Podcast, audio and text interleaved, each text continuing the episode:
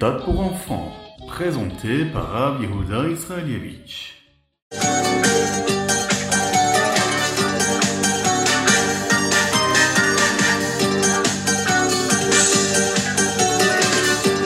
Bonjour à tous, infiniment heureux de vous retrouver pour partager avec vous le Ritat du jour. J'espère que vous allez bien aujourd'hui et que vous avez passé une bonne nuit, une bonne journée. On va partager tout de suite notre Ritat ensemble.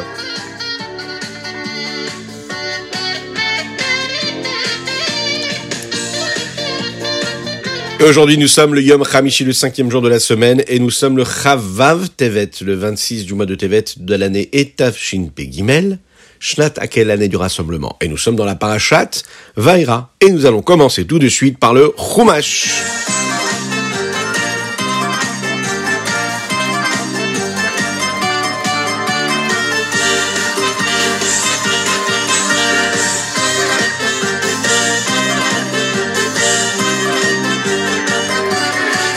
Dans le hommage du jour, nous allons parler encore une fois des plaies, les plaies qu'Akadosh va envoyer sur les Égyptiens, parce qu'ils sont assez méchants et qu'ils ne veulent pas laisser le peuple juif sortir d'Égypte.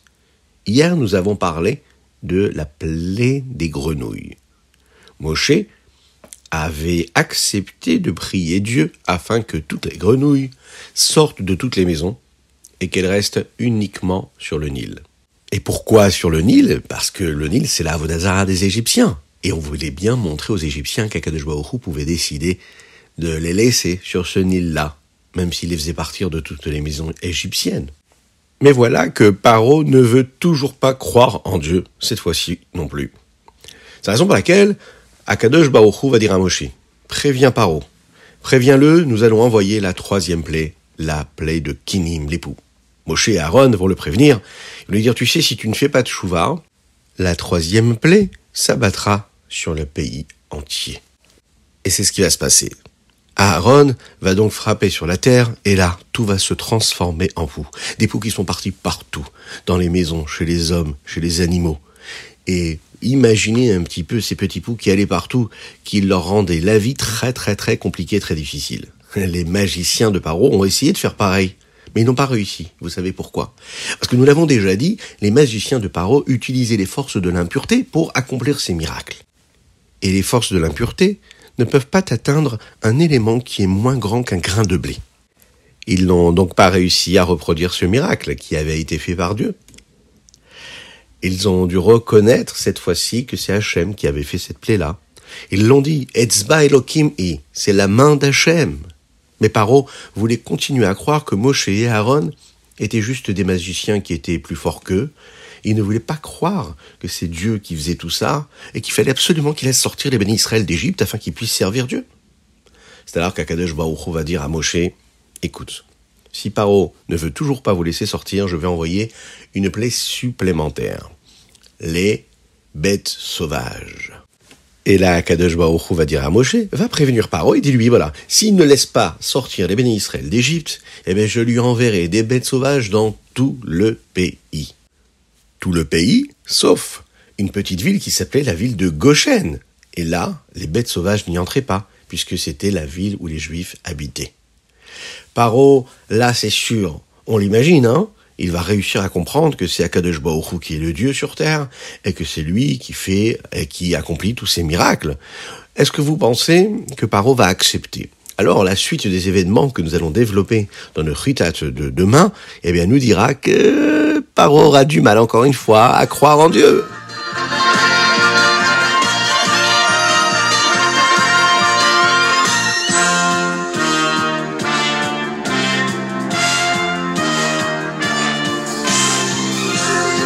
Et nous passons tout de suite au Teilim du jour. Aujourd'hui, nous sommes le 26 du mois de Tevet. Et nous allons lire le chapitre 119, la deuxième partie du chapitre. Vous le savez, c'est un chapitre qui est assez long. Nous l'avons dit déjà hier.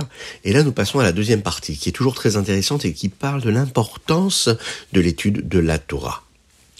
Un des versets qui fait partie de notre Teilim du jour dit comme ça. Sas anochi alimratecha. Kemotse Shalal Rav.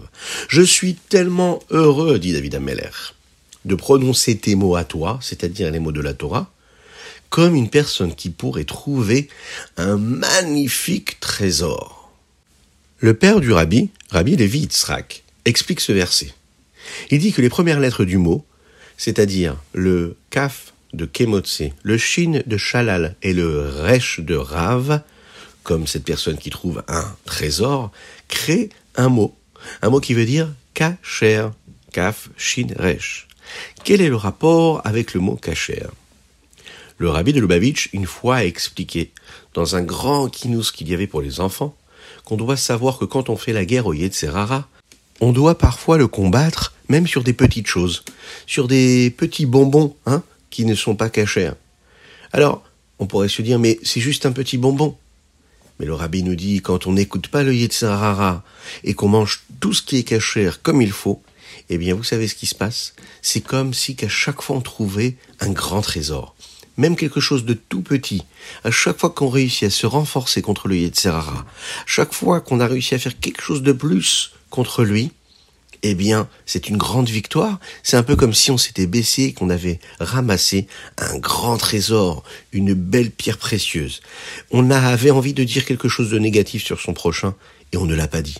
On a gagné l'Yetzirara. Eh bien, c'est comme si qu'on avait ramassé un grand trésor. Il faut savoir célébrer chaque belle chose qu'on est capable de faire. Roi Kadosh Baruchou, de la meilleure des façons.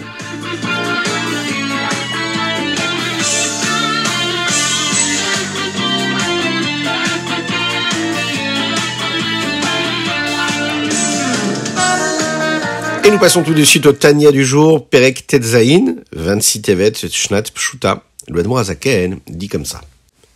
Il nous parle de ce petit oiseau-là, vous connaissez Oufi? Oufi, c'est celui qui nous accompagne dans les mitzvot, qui nous apporte les petits cadeaux quand il faut. Et Oufi, il a deux ailes pour pouvoir voler. Bon. Eh bien, les mitzvot, elles ont aussi besoin de s'envoler. S'envoler où? Mais quand on fait une mitzvah ici-bas, cette mitzvah-là va s'élever elle va aller jusqu'à Kadosh Baruch jusqu'à Shem. Maintenant, elle a besoin d'elle pour s'envoler, pour s'élever. Eh bien, ces ailes-là, le Rabbi Shimon nous le rappelle, ce sont la crainte d'Hachem et l'amour d'Hachem.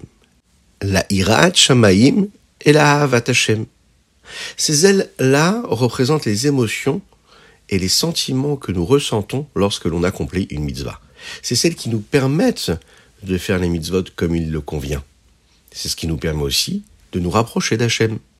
Il arrive parfois de ressentir de l'amour d'Hachem, mais de manière cérébrale. C'est-à-dire que on comprend l'importance d'aimer Hachem, mais on a du mal vraiment à ressentir de l'amour. On a vraiment du mal à ressentir du plaisir à faire telle ou telle mitzvah. Alors le Rabbi Zalman nous rappelle que quand on fait une mitzvah, eh bien on utilise notre corps. Et en fait, quand on utilise notre corps, on utilise tous les membres de notre corps pour accomplir une mitzvah. On a besoin aussi d'utiliser des objets des objets différents, divers et variés, qui se trouvent dans le monde à notre disposition pour accomplir les mitzvot. Et donc ces objets-là, ou les différents membres du corps, vont nous permettre de ressentir cet amour pour Hachem et devenir donc cette aile-là qui va permettre à la mitzvah de s'envoler et de s'élever et de se rapprocher d'Hachem. Et lorsque l'on ressent vraiment de l'amour pour Dieu, eh bien on est en capacité d'élever même les autres mitzvot que nous n'avions pas accomplis avec tout l'amour nécessaire, avec toutes les émotions nécessaires. Il est dit comme ça dans le texte.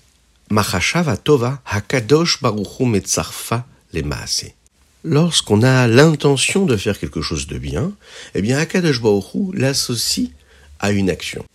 Et même si, pour quelque raison que ce soit, nous n'avons pas pu accomplir cette mitzvah, eh bien, comme on a pensé, comme on a eu envie de la faire, Akadosh Baruch va considérer que c'est comme si nous l'avions faite.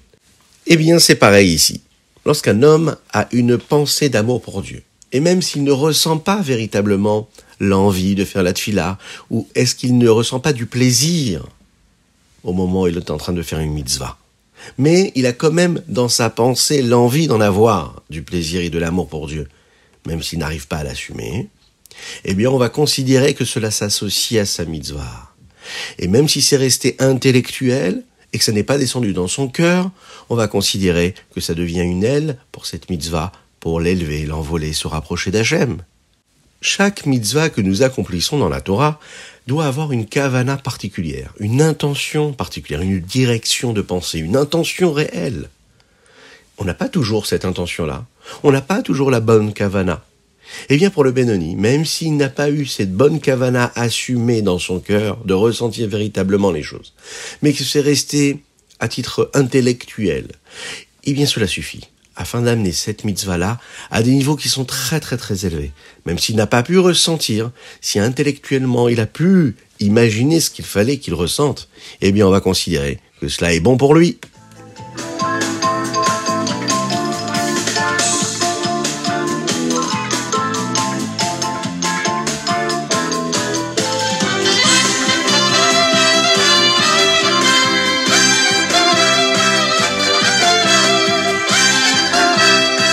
Et nous passons tout de suite au Ayom Yom du jour. Aujourd'hui, nous sommes le 26 Tevet. Vous vous souvenez? On a étudié ensemble déjà la notion de la klipa dans le Tanya, l'écorce. Nous avons dit que dans les clipotes, il y a deux espèces d'écorce et de clipotes. Il y en a une qui s'appelle les shalosh clipotes atéméot, et il y en a une qui s'appelle la clipat noga. La Klipat Noga, c'est une écorce qui représente les énergies qu'il peut y avoir de manière neutre dans les objets, dans les éléments que le monde nous donne. Et cette écorce-là, on a la possibilité de la mettre du côté de la Gdusha, de l'élever vers la sainteté si on s'en sert comme il faut. Dans le Hayom du jour, le Rabbi va nous donner quelque part la possibilité de le faire. Et comment dire une bénédiction qui se trouve dans le Shmona Esrei, dans la Hamida, qui est en rapport justement avec les deux formes de clipotes qui existent. Quand nous disons la bénédiction Vela Malchenim, il y a quatre mots qui se suivent. Nous disons le mot Teaker, Techaber ou Temager Vetachnia. En fait, on demande à Akadosh Baoru de détruire les clipotes. Il faut penser à marquer un temps d'arrêt entre le mot Utemager et le mot Vetachnia. Pourquoi? Pour le sens profond et spirituel qu'il y a dans les mots de cette tefila. Les trois premiers mots, Théaker, Téchaber ou Thémaguer, font référence aux trois clipotes atémiotes, les trois écorces de l'impureté totale, qu'il faut véritablement détruire et complètement faire disparaître. Par contre, le mauvais tarnia, qui veut dire soumettre, parle de la clipat noga.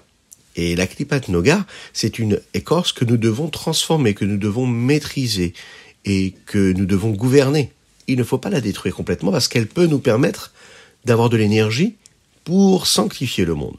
C'est la raison pour laquelle il faut marquer ce temps d'arrêt, parce qu'on demande à Kadosh Baruch eh bien, d'avoir pour elle, pour ces différentes énergies-là, un regard différent à chaque fois. Et de cette façon-là, on permettra à Mashiach d'arriver le plus rapidement possible, puisque les mitzvot que nous accomplirons seront de plus en plus belles.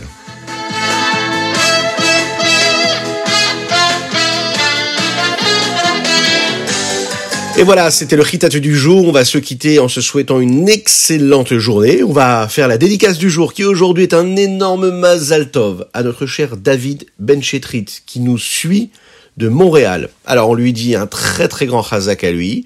Il paraît qu'il fait très très froid. Chez nous aussi il fait très très froid en France. Mais chez vous aussi il fait très froid. Mais nous avons très chaud dans notre cœur. Et donc on souhaite un très très grand Mazaltov à David Benchetrit qui nous suit. On vous rappelle que vous pouvez envoyer vos dédicaces sur chitat.fr. Envoyez-nous aussi également vos âges, puisque vous savez que ce Shabbat, c'est le Shabbat Mevarichim du mois de Shvat, et qu'ensuite, on donnera ceux qui ont reçu le fameux cadeau.